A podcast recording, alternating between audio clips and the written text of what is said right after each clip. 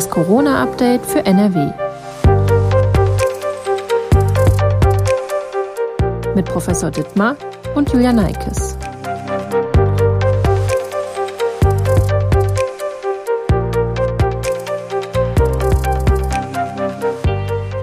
Herzlich willkommen zu einer weiteren Folge von das Corona-Update für NRW. Heute ist Dienstag, der 11. Mai. Mein Name ist Andreas Fettig. Ich arbeite am Newsdesk der Funke Mediengruppe in Essen. Mein Gesprächspartner ist Professor Ulf Dittmar, Leiter der Virologie am Uniklinikum in Essen. Und er beantwortet unsere Fragen rund um die Corona-Pandemie. Guten Tag, Herr Professor Dittmar. Ja, guten Tag. An dieser Stelle noch ein kleiner Hinweis. Die Redaktion verschickt täglich einen Newsletter mit Informationen aus der Region zum Thema Corona. Bei Interesse finden Sie den Link in der Folgebeschreibung. Herr Professor Dietmar, ähm, wir schauen erstmal auf das aktuelle Infektionsgeschehen. Und äh, da haben wir seit einigen Tagen eine, eine Beruhigung, eine, eine, äh, ein, ein Sinken der Zahlen. Sind die ähm, Maßnahmen der Notbremse die Ursache oder das Wetter oder das Impfen oder andersrum gefragt, Glauben Sie, dass der Trend sich fortsetzt oder kommen wir irgendwann in die Gefahr, die Herr Söder kürzlich aufgezeigt hat, dass wir möglicherweise wieder in eine Krise schlittern könnten? Wie sieht es da aus? Ja, ich glaube schon, dass wir eindeutig eine Trendwende haben und dass dieser Trend sich auch nicht wieder umdrehen wird. Das äh, sehen wir auch bei anderen Ländern, die schon noch mehr geimpft haben als wir, dass man ab einem Punkt ähm, von Impfungen, einem bestimmt, einer bestimmten Quote, die Infektionszahlen sich deutlich verbessern, auch die Situation in den Krankenhäusern sich verbessert ähm, und dass das dann auch nicht sich wieder umdreht und wieder in eine schlechtere Richtung läuft. Äh, das haben wir bisher weder in England gesehen noch in Israel als Beispiele. Ähm, und insofern glaube ich schon, dass wir jetzt eine stabile Trendwende haben. Es ist gut, wenn wir noch mehr impfen. Äh, je mehr wir impfen, desto besser. Ähm, und das wird die Zahlen entsprechend positiv beeinflussen. Ähm, zusätzlich wird das Wetter auch noch eine Rolle spielen im Sommer, die Zahlen noch besser zu gestalten. So also richtig haben wir noch keinen Sommerbeginn gehabt, muss man sagen. Also da können wir noch auf Verbesserung an der Stelle hoffen. Vielleicht hat auch die Bundesnotbremse dazu beigetragen. Wir wissen, dass immer vor der Ankündigung solcher großen Maßnahmen, das wissen wir aus der ersten und zweiten Welle, eigentlich vorab schon viele Menschen Teile der Maßnahmen vorweggenommen haben, äh, sodass diese Maßnahmen dann auch bei der ersten und zweiten Welle, wo wir noch keine Impfungen hatten, ähm, relativ schnell gegriffen haben und die Infektionszahlen nach unten bewegt haben. Das Impftempo, Sie haben es gesagt, hat deutlich zugenommen. Ähm, in den USA hatten wir kurze Zeit die Situation, dass trotz dieser ähm, verstärkten Impfkampagne die Inzidenzen gestiegen sind. Sowas kann bei uns nicht passieren? Ja, es ist natürlich möglich. Ähm, wir haben jetzt eine bestimmte Bevölkerungsschicht geimpft. und da gibt es natürlich noch Personen, viele Personen, die nicht geimpft sind. Ähm, wenn in dieser äh, Gruppe dann das Virus sehr stark zirkuliert, wir haben das auch zu einer Situation in Israel gesehen, ähm, als dann die Infektionszahlen in jüngeren Menschen, die noch nicht geimpft waren, stark hochgingen und die gesamte Inzidenzzahl beeinflusst hat. Ähm, wenn man aber einmal, das haben wir auch schön an den Ländern gesehen, die sehr viel schneller noch geimpft haben als wir, wenn man einmal die Hauptrisiko Gruppen geimpft hat, ähm, zum Beispiel die alle über 50-Jährigen oder die meisten über 50-Jährigen, dann können die Inzidenzzahlen sich durchaus noch mal nach oben bewegen, ähm, dann in anderen Gruppen. Aber das spiegelt nicht ein ähm, medizinisches Problem Covid-19 wider, weil die Zahlen in den Krankenhäusern in Israel sind zu dem Zeitpunkt auch in den USA sehr stabil geblieben und es gab eigentlich keine Krise in den Krankenhäusern, weil eben ähm, bei jüngeren Menschen zum Beispiel längst nicht so viele erkranken. Da müssten die Infektionszahlen dramatisch nach oben gehen. Dann hätte man nach der Wahrscheinlichkeit auch welche von diesen jüngeren Menschen im Krankenhaus und hätte eine neue Situation. Ähm, aber solche Inzidenzzahlen sind in diesen Ländern nicht erreicht worden, sodass wir dann eine Abkopplung sehen zwischen äh, Neuinfektionszahlen und Krankenhausproblematik. Ähm, und wenn aber genügend Menschen in einer Bevölkerung geimpft sind, sehen wir immer, dass die Inzidenzen nach unten gehen. Und diese Annahme stimmt auch, äh, obwohl die britische Mutante auch bei jüngeren Menschen für schwere Verläufe versorgt äh, als die ursprüngliche wilde Variante. Ja, es ist so, dass äh, auch bei jüngeren Menschen wir ähm, also mehr einzelne schwere Verläufe mit der britischen äh, Variante haben. Trotzdem sind diese schweren Verläufe noch sehr selten, bei Kindern zum Beispiel oder auch bei äh, jungen Erwachsenen. Ähm, es ist trotzdem weiterhin ein sehr seltenes Ereignis. Es ist etwas mehr, als wir das vorher mit dem Virus gehabt haben. Ähm, aber um dann wirklich viele Fälle im Krankenhaus zu sehen, müssten die Inzidenzzahlen in diesen Gruppen schon äh, erheblich nach oben gehen. Okay. Die WHO, wir haben über die, äh, über die, indische Variante hatten wir auch schon gesprochen, äh, mehrfach. Ähm, gestern wurde die von der WHO als besorgniserregend eingestuft. Äh, müssen wir uns auch Sorgen machen, vor allem weil sie in England gerade ähm, kursiert. Ich glaube, da sind inzwischen 5000 Menschen infiziert mit der indischen Variante. Also die Zahl, die ich jetzt aus England kenne, sind 500 äh, Fälle, die da ungefähr nachgewiesen worden sind. Auch die Engländer ähm, haben diese indische Variante als besorgniserregend jetzt eingestuft. Ähm, die WHO hat das auch getan. Ähm, es ist sicherlich wichtig und richtig, diese Variante genau zu beobachten. Ähm, wie stark sie sich ausbreitet. Ähm, es ist so, dass ich äh, ziemlich sicher bin, und das äh, sagen auch andere Experten, dass diese diese dramatische Situation in Indien nicht nur auf dieses Virus zurückzuführen ist. Es ist auch nicht so, das wird ja immer von außen angenommen, dass alle Menschen, die da jetzt äh, dramatisch erkrankt sind und betroffen sind, äh, von dieser indischen Variante infiziert sind, sondern auch die englische Variante ist sehr stark verbreitet in Indien.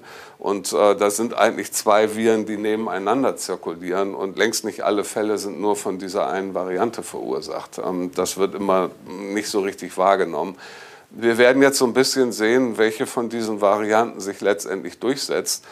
Ähm, wir wissen ähm, aus Europa zum Beispiel, dass die englische Variante sich gegen alle anderen Viren sehr schnell durchgesetzt hat. Ähm, und auch im Moment, glaube ich, dafür sorgt, dass andere Varianten kaum Fuß die fassen. Südafrikanische ist ja vom, vom Markt sozusagen. Ja, ähm, weil diese englische Variante doch äh, offensichtlich evolutionär Vorteile hat und sich schneller ausbreiten kann. Ähm, insofern ist es, glaube ich, richtig, das genau zu beobachten. Wir hatten ja auch schon ähm, zwei nachgewiesene Fälle in Essen. Ähm, also wir monitoren das ständig und das sollte eigentlich in allen Ländern in Europa so sein, damit man eine Veränderung sieht. Aber ich glaube nicht, dass wir jetzt in Panik ausbrechen müssen. Ich glaube, die dramatische Situation in äh, Indien ist zum großen Teil auch ähm, leider schlechten Maßnahmen, äh, auf schlechte Maßnahmen zurückzuführen. Es hat da riesige Menschenansammlungen aus religiösen, politischen Sportgründen gegeben, äh, die zu einer ungeheuren Verbreitung der verschiedenen Viren, die da zirkulieren, beigetragen haben. Bleiben wir noch ein bisschen bei den Zahlen. Es gab zuletzt ähm, einige Kritik ähm, an der Forscherzunft. Ähm, der Vorwurf war, äh, die Wissenschaftler hätten Zahlen gezielt dramatisiert, um bestimmte Ziele zu erreichen. Sei nur dahingestellt. Also ähm, inzwischen heißt das ja, es, die, die Infektionsraten sind nicht in dem Maße angestiegen, wie es prognostiziert war. Es war zum Teil von Triage die Rede, die angewandt werden sollte, die nie angewendet wurde. Wie antwortet man auf solche Vorwürfe? Ja, ich glaube, dass ähm, es durchaus richtig ist, dass ähm, alle beteiligten Wissenschaftler auch in dieser ähm, Krise sich nochmal hinterfragen müssen, sozusagen. Jeder weiß, ähm, dass negative Nachrichten häufig gut ankommen und ähm, zumindest breit platziert werden. Ähm, ich habe auch in der Phase, wie wir in der ersten und zweiten Welle waren, als es sicherlich dramatisch war, ähm, selber gedacht, dass man das Wort Triage hier in Deutschland, ähm, da waren wir weit von entfernt, nicht in den Mund nehmen muss. Ähm, das macht keinen Sinn. Man kann sich vielleicht im Stillen auf so ein Szenario vorbereiten. Ähm, das muss man aber nicht in die Öffentlichkeit tragen. Ähm, und auch andere Zahlen oder Prognosen, die da ähm, zirkuliert wurden, habe ich auch selber als äh, übertrieben für übertrieben gehalten in dieser Situation. vor allen Dingen auch die Zahlen, die jetzt ähm, auf Modulationen des, äh, der Ereignisse und der Zahlen basierten, also quasi computergestützte Hochrechnungen, was wir dann für Neuinfektionszahlen und Krankenhauszahlen haben werden, die sind sicherlich wichtig. Ähm, die haben aber ganz viele Schwächen und äh, man kann sie nicht eins zu eins übertragen und sagen, das ist das, was wir in drei Wochen haben werden. Ähm, das ist zu simpel, weil sie viele Gesichtspunkte einer Pandemie nicht berücksichtigen können, solche Modelle. Äh, und ich glaube, man muss sich hier auf die Einschätzung von verschiedenen Fachrichtungen letztendlich stützen. Ähm, und es ist nicht gut, wenn Politik sich nur von einer Richtung beraten lässt. Ähm, das ist, glaube ich, kein guter Ansatzpunkt. Ich glaube, dass es auch vielfach so eine Art Warnruf sein sollte. Nur führt das natürlich dazu, dass es irgendwann mal in die, in die Glaubwürdigkeitsfrage geht. Das ist das Thema. Ja. Genau, ich kann durchaus verstehen, dass ähm, Warnrufe auch wichtig waren. Wir haben die völlig falsche Entwicklung äh, in diesen beiden oder drei Wellen gesehen an Infektionszahlen. Es ging immer weiter runter und es musste gegengesteuert werden. Und da sind natürlich auch warnende Stimmen wichtig. Ähm, man darf es aber auch nicht äh, übertreiben, weil das dann vielleicht häufiger in den Medien steht, wenn man es übertreibt oder ähm, welche Gründe es auch immer dafür gibt. Gehen wir mal in die ganz andere Richtung. Gerade ähm, die Zahlen sinken, es geht um Lockerungen inzwischen. es gibt jetzt für Genesene und Geimpfte gibt es Freiheiten, die vorher nicht da waren, also zum Beispiel was die Versammlung betrifft von Menschengruppen. Laufen wir da wieder in Gefahren, wo, sagen wir mal, die Sache wieder außer, außer Kontrolle geraten könnte? Also wenn zum Beispiel, ich stelle mir vor, Genesene und Geimpfte treffen sich, wie will man das kontrollieren? Wie soll man da den, den Über, die Übersicht bewahren, dass tatsächlich alle, die da sich treffen, ähm, zu den Leuten gehören, die äh, eigentlich die neuen Freiheiten ähm, tatsächlich zu Recht haben? Gut, das, das ist jetzt eine schwere Frage an einen Virologen. Ich kann das natürlich nur aus virologischer Sicht beurteilen und äh, kann sehr gut beurteilen anhand der Daten, dass äh, tatsächlich Geimpfte ähm, quasi kein Risiko für ihre Umgebung darstellen. Ähm, sie sind entweder auch gegen die Infektion komplett geschützt. Neueste große Studien aus Israel zeigen nochmal, ähm, dass der Schutz vor Infektionen bei BioNTech, Pfizer ähm, auch über 90 Prozent liegt, ähm, bei 93, irgendwas Prozent. Diese Menschen werden gar nicht infiziert, sie können das Virus also nicht weitergeben. Und das gilt auch gegen die englische Variante. Das sind also keine alten Daten gegen irgendein anderes Virus, was jetzt nicht mehr zirkuliert, sondern das gilt gegen B117. Ähm, und selbst die wenigen, die sich dann noch infizieren, haben eine verminderte Viruslast, sodass sie auch wenig infektiös äh, sind für die Umgebung. Es wird einzelne Ausnahmen geben von allen. Wir haben bei dieser Pandemie keine 100 Prozent in, äh, in keiner Beziehung. Ja.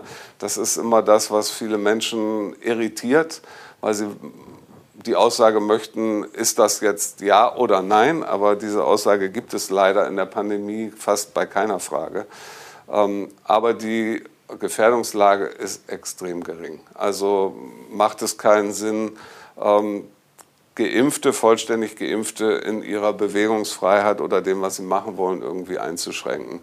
Ähm, wie gut man das dann unterscheiden kann von anderen Menschen, muss, müssen eher Ordnungsdezernenten entscheiden als ähm, Virologen.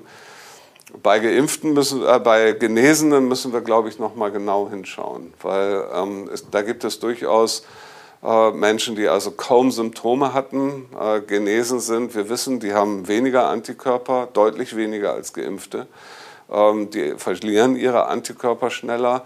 Und wir wissen, dass zum Beispiel die brasilianische Variante P1 äh, in Genesenen entstanden ist. Also ähm, da ist es durchaus so, dass Genesene, die kaum Symptome hatten, sich durchaus ein zweites Mal infizieren können. Ähm, ich hoffe, dass wir bald Antikörpertests haben, wo wir unterscheiden können, ist jemand immun oder ist nicht immun. Daran wird ganz intensiv gearbeitet. Ich hoffe, dass wir das in Kürze haben. Ähm, dann müsste bei solchen Menschen eher nochmal ein Antikörpertest gemacht werden. Ähm, oder gleich sozusagen das, was jetzt auch gemacht wird, dass für solche Menschen empfohlen wird, lasst euch einmal impfen eine Impfung reicht, um dann den vollen Impfschutz zu kriegen. Das sieht man auch an Antikörperantworten. Jemand, der die Infektion durchgemacht hat, sich dann einmal impfen lässt, hat unglaublich hohe Antikörpermengen, ähm, ist definitiv sehr, sehr gut geschützt. Äh, ich glaube, Sie haben dazu hier auch an der Uniklinik eine Studie laufen, oder? Mit geimpften Menschen. Ähm, genau, wir haben mehrere Studien mit geimpften Menschen. Bei uns jetzt an der Uniklinik ähm, haben wir zwei Aspekte, auf die wir da achten. Einmal sind es genetische Aspekte, die sind bisher nicht so gut untersucht. Welche genetischen Faktoren von Geimpften beeinflussen das, wie gut die Immunantwort ist? letztendlich, wie gut sie also geschützt sind. Da weiß man noch wenig drüber. Und das Zweite ist natürlich naheliegend an so einem Uniklinikum. Wir gucken uns besonders äh, intensiv Gruppen an, die ein schlechtes Immunsystem haben, weil sie organtransplantiert sind, weil sie Krebspatienten sind. Ähm, solche Gruppen von Patienten haben wir natürlich hier viel und da gucken wir, wie gut die Impfung funktioniert auch wenn man eine starke Einschränkung der, des Immunsystems hat. Die EU hat jetzt einen Megadeal mit BioNTech nochmal gestartet über 1,8 Milliarden Dosen. Da habe ich mich gewundert, 1,8 Milliarden Dosen ist eine Menge für 500 Millionen Menschen. Ist das schon mit Blick auf mögliche Boosterimpfungen, die wir in einem halben Jahr oder Dreivierteljahr brauchen, sinnvoll oder, oder werden wir die brauchen? Ist das, steht das schon fest? Genau, das ist schon äh, mit Blick als Option auf äh, Impfdosen im nächsten Jahr, also eine Auffrischungsimmunisierung. Ähm, die Firmen arbeiten ja sehr stark daran, also die, die die RNA-Impfstoffe herstellen, arbeiten sehr stark daran, neue Varianten auch mit abzudecken mit dieser RNA. Da laufen schon Studien, dass man also zum Beispiel gegen die südafrikanische und brasilianische Variante gezielt den Impf Impfstoff ausrichtet. Und ähm, das ist, denke ich, die Idee, dass man dann eine Auffrischungsimmunisierung macht, die nochmal die gesamte Immunantwort verstärkt, aber auch besonders die Immunantwort auch rüstet gegen Varianten, die zumindest ein wenig dem Immunsystem aus dem Weg gehen können. Und äh, das ist, glaube ich, auch die Idee der EU, dass solche Dosen schon eingekauft worden sind, dass man eventuell vor dem nächsten Winter schon oder dann im nächsten Jahr solche Auffrischungsimpfungen machen könnte und dann gegen eine ganze Bandbreite von Varianten sicher geschützt ist. Aber wir wissen noch nicht genau, wann eine, wann eine äh, Zweitimpfung oder die Drittimpfung da sozusagen notwendig wäre. Das kann man noch nicht absehen? Nein, das wissen wir im Moment ähm, leider noch nicht. Wir wissen, dass bei Genesenen, die jetzt ähm, deutliche Symptome hatten, die Immunantwort sehr lange anhält. Wir haben das mit unseren Kooperationspartnern in Wuhan ähm, für ein Jahr lang jetzt nach Infektion untersucht. Ähm, da sind bei vielen die Antikörperantworten noch sehr stabil. Es gibt aber auch Menschen, die verlieren durchaus ihre Antikörperantwort innerhalb von einem Jahr. Ähm, da bräuchten wir, wie gesagt, ähm, sichere Messwerte, um sagen zu können, diese Person ist immun, diese Person ist wahrscheinlich nicht mehr immun und müsste eine Auffrischung kriegen. Das machen wir ja bei anderen Infektionskrankheiten häufig, die Hepatitis B. Ähm, da wird ganz gezielt geimpft, nachdem ein Antikörpertiter vorher bestimmt worden ist. Ähm, ich glaube, das ist ein System, wo wir auch bei SARS-CoV-2 hinkommen müssen. Äh, und dann haben wir für alle möglichst optimalen Schutz. Der Impfschutz, äh, der, der hört ja nicht einfach auf. Ne? Der, der ist ja ein lineares Absacken sozusagen. Also man hat äh, Zeit, wo man sich warnen lassen kann sozusagen. Genau, das, das ist jetzt nichts, was von heute auf morgen verschwindet.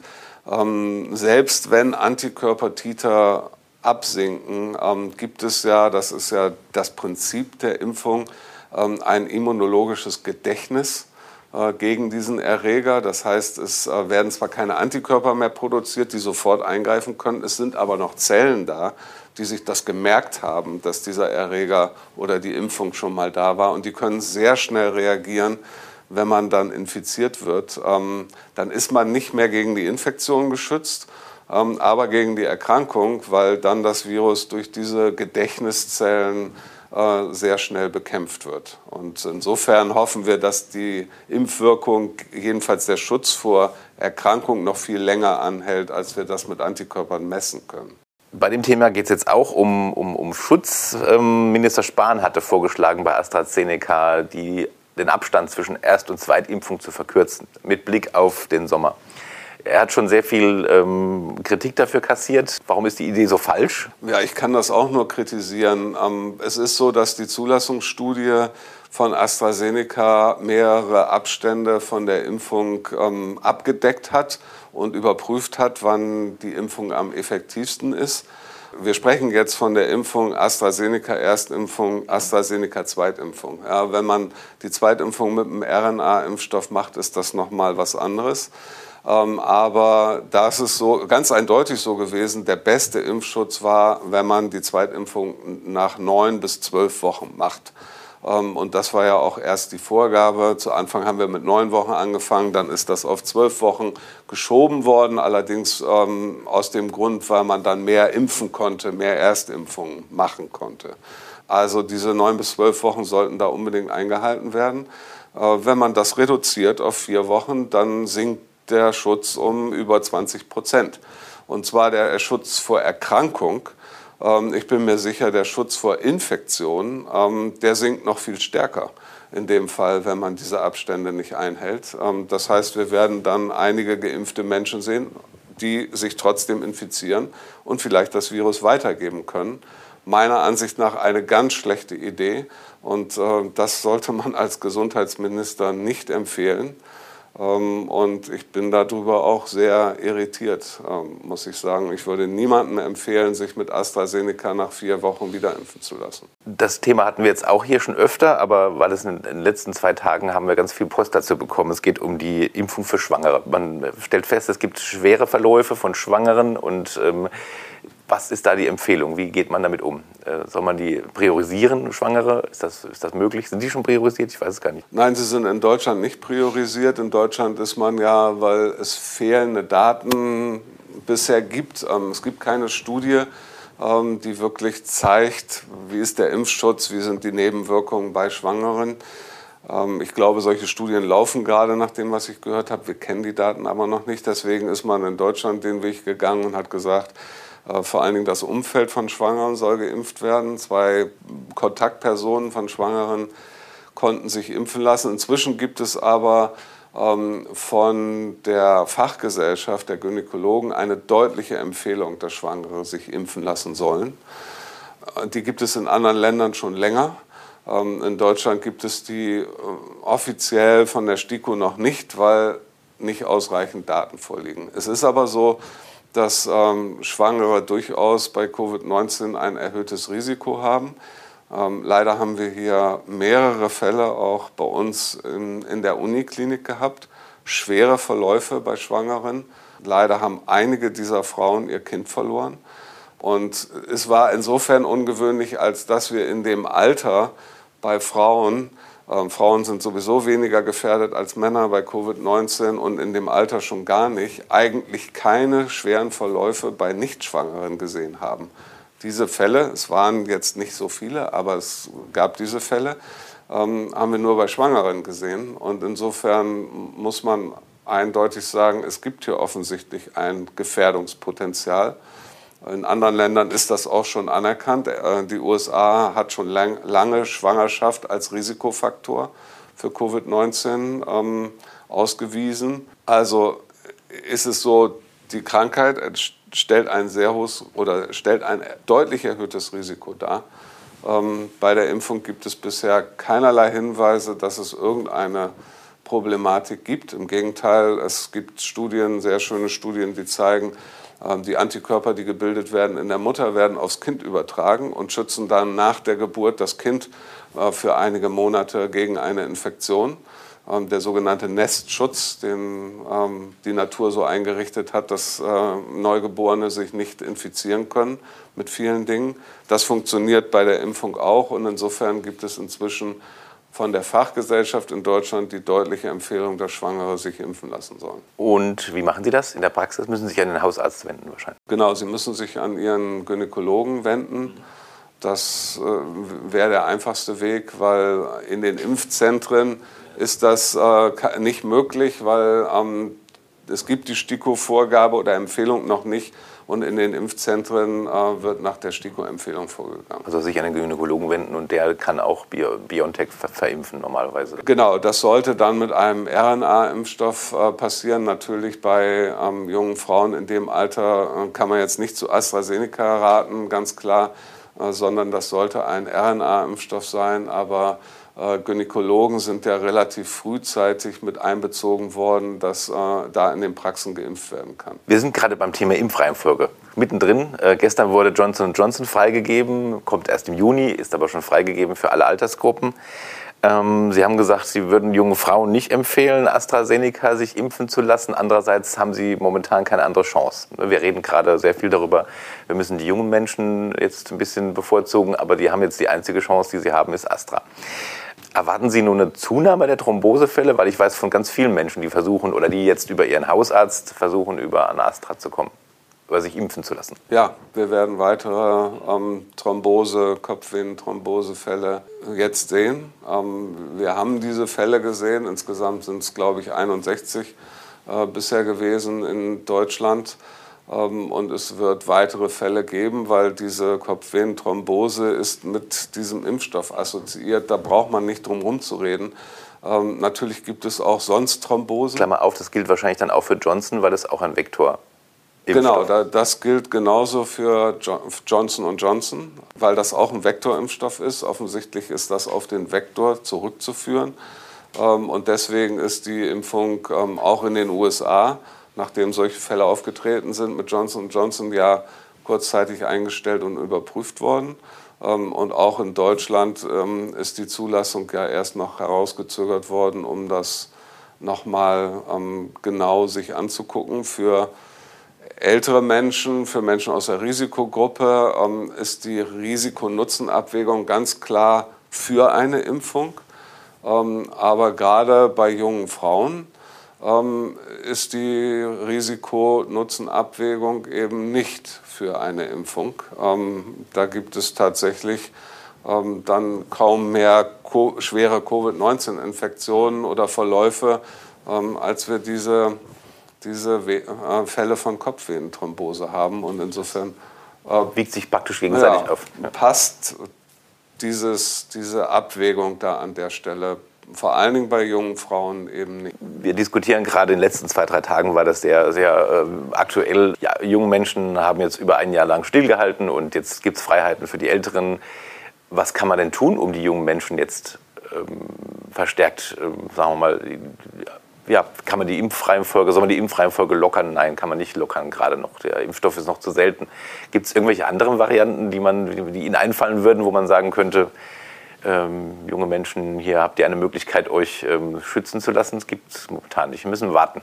Ja, es gibt zwei, also es hätte eine Möglichkeit gegeben, ähm, das Ganze anders zu strukturieren. Ähm, man hätte frühzeitig umstellen können und äh, älteren Menschen nur noch AstraZeneca anbieten, über 60-Jährigen. Äh, wir haben ja bisher hauptsächlich über 60-Jährige in Deutschland geimpft und andere Menschen mit Vorerkrankungen. Ähm, und die sind hauptsächlich mit BioNTech geimpft worden. Ähm, und äh, viele von den AstraZeneca-Dosen ist ja eine ganze Zeit liegen geblieben, bis man es dann geöffnet hat für jedermann. Jetzt ähm, ist es, glaube ich, auch ein gefragter Impfstoff.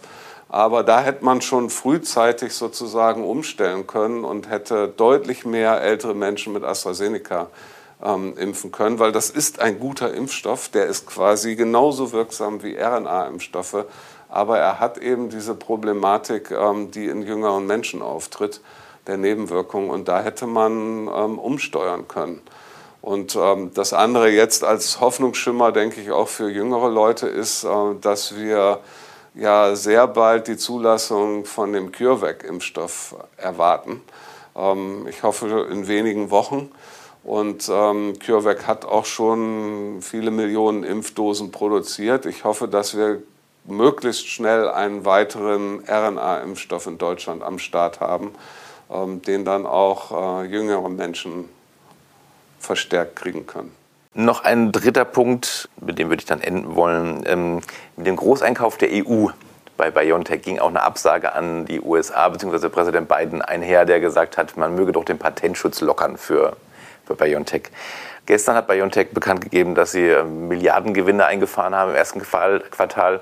Das sieht jetzt so ein bisschen raffgierig aus auf, auf den ersten Blick. Ähm, aber was spricht denn ähm, dagegen, ähm, Patentschutz zu lockern? Also erstmal finde ich, ist so ein bisschen, oder nicht nur ein bisschen, ich finde es schon sehr heuchlerisch, dass das von den USA kommt. Ähm, ja, ähm, das, da gilt ja immer noch der National Defense Act der dazu führt, ähm, dass die Amerikaner nichts, aber auch wirklich gar nichts, was man zur Impfstoffproduktion braucht, ähm, aus dem Land rauslassen. Ähm, das, was an moderner Impfdosen dann letztendlich verkauft wird, das sind ja nur homöopathische Dosen letztendlich, aber auch alle anderen Zusatzstoffe für Impfstoffe, Chemikalien, aber auch Behälter, Gefäße, sonst was werden unterliegen einem Exportbann in den USA. Ähm, davon wird nichts mit, der, dem Rest der Welt ausgetauscht. Ähm, sich dann hinzustellen und zu sagen, jetzt heben wir aber die Patentrechte auf, ist schon interessant. Man könnte erstmal mit dem ersten Schritt anfangen und mit der Welt kooperieren, was die Impfstoffherstellung anbetrifft und diesen National Defense Act aufheben. Aber gut, ähm, das andere ist, dass wir, dass wir gesehen haben, zum Beispiel bei der HIV-Behandlung in Afrika, ähm, dass man auch Lösungen finden kann, dass auch arme, ärmere Länder Zugang zu Medikamenten oder Impfstoffen haben, ohne dass man Patentrechte aufheben muss. Ähm, das geht auch mit anderem Weg. Ähm, da hat es sehr erfolgreich funktioniert. Diese Wege muss man auch gehen, jetzt bei der Impfstoffherstellung. Dafür braucht man nicht die Patentrechte aufzuheben. Ähm, das würde am Ende, denke ich, würde es sowieso nur dazu führen, dass vielleicht in Indien mehr Impfstoff produziert werden könnte. Alle anderen Länder sind quasi gar nicht in der Lage, äh, weltweit äh, das auszunutzen und dann in großem Stil ähm, RNA-Impfstoffe herzustellen. Indien könnte das sicherlich. Ähm, aber wie gesagt, es gibt da auch andere Wege, die sind schon gegangen worden bei anderen Medikamenten. Ähm, und ich hätte so ein bisschen die Befürchtung, dass ähm, diese Firmen, die letztendlich jetzt dazu beigetragen haben, dass wir alle wieder Hoffnung schöpfen, ähm, in Zukunft nicht mehr den Anreiz haben, solche Sachen zu entwickeln und alles auf eine Karte zu setzen. BioNTech hat alles auf eine Karte gesetzt bei diesem Impfstoff. Die Firma wäre tot, wenn dieser Impfstoff nicht funktioniert hätte. Sie hatten kein anderes Produkt. Sie haben alle ihre ähm, Produktentwicklungslinien eingestellt und die ähm, Entwicklung des äh, SARS-CoV-2 RNA-Impfstoffs vorangetrieben. Ähm, und ich denke schon, dass das eine mutige Entscheidung war, ähm, die jetzt auch, wo sich zeigen muss jetzt im Nachhinein, dass sowas auch belohnt wird. Sonst haben wir solche Pioniere bei der nächsten Pandemie oder bei dem nächsten Problem, gesundheitlichen Problem nicht mehr. Dann gibt es das eben nicht mehr, weil staatlich ähm, sind schon längst fast alle Staaten der Welt aus der Impfstoffentwicklung und der Medikamentenentwicklung ausgestiegen. Es gibt nirgendwo mehr gute Programme, um das fortzuführen. Und insofern sind wir komplett ähm, oder zum großen Teil auf die Firmen an der Stelle angewiesen. Sie hatten vorhin HIV angesprochen, das hätte ich jetzt auch angesprochen, weil da gab es die gleichen Diskussionen. Da sollte auch der Patentschutz aufgehoben werden. Es gab wilde Diskussionen darüber, gerade um Afrika zu helfen. Wie hieß es dann am Ende geglückt? was hat man da gemacht? Ja, am Ende ist es so, dass ähm, politischer Druck dazu geführt hat, ähm, dass die Preise einfach drastisch gesenkt worden sind. Ähm, und dass man, natürlich wollen die Pharmafirmen auch ähm, immer ihre großen Entwicklungskosten, die sie haben, mit einspielen, wenn sie dann ihr Produkt verkaufen. Da müssen die Pharmafirmen dann, nachdem sie sozusagen in den reicheren Ländern das gemacht haben, das kann man auch völlig verstehen. Man investiert, dann möchte man auch einen Return of Investment, sonst funktioniert eine Firma nicht. Äh, wenn das aber eingetreten ist, dann müssen andere Länder ohne diese großen Aufschläge bedient werden zu einem ganz anderen Preis. Das ist damals sowohl ähm, staatlich unterstützt worden, nämlich aus der USA. Es war tatsächlich eine der letzten Amtshandlungen von Bush Junior, dieses Programm aufzusetzen. Ähm, da haben die Pharmafirmen also Geld gekriegt, damit sie dann die Medikamente an, günstiger verkaufen. Und äh, Bill Gates hat seine politische Macht mit eingesetzt und hat äh, die Preise mit diesen Firmen runterverhandelt ähm, und hat große Programme aufgesetzt.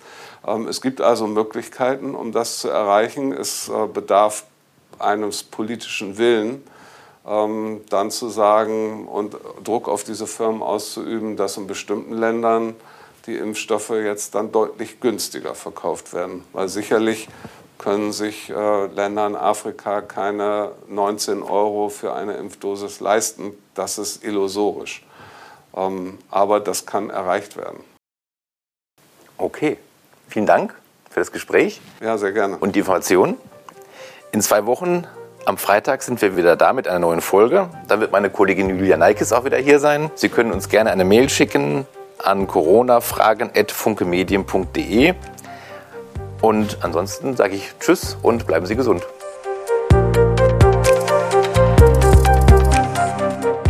Ein Podcast der WAZ, WP, NRZ und WR.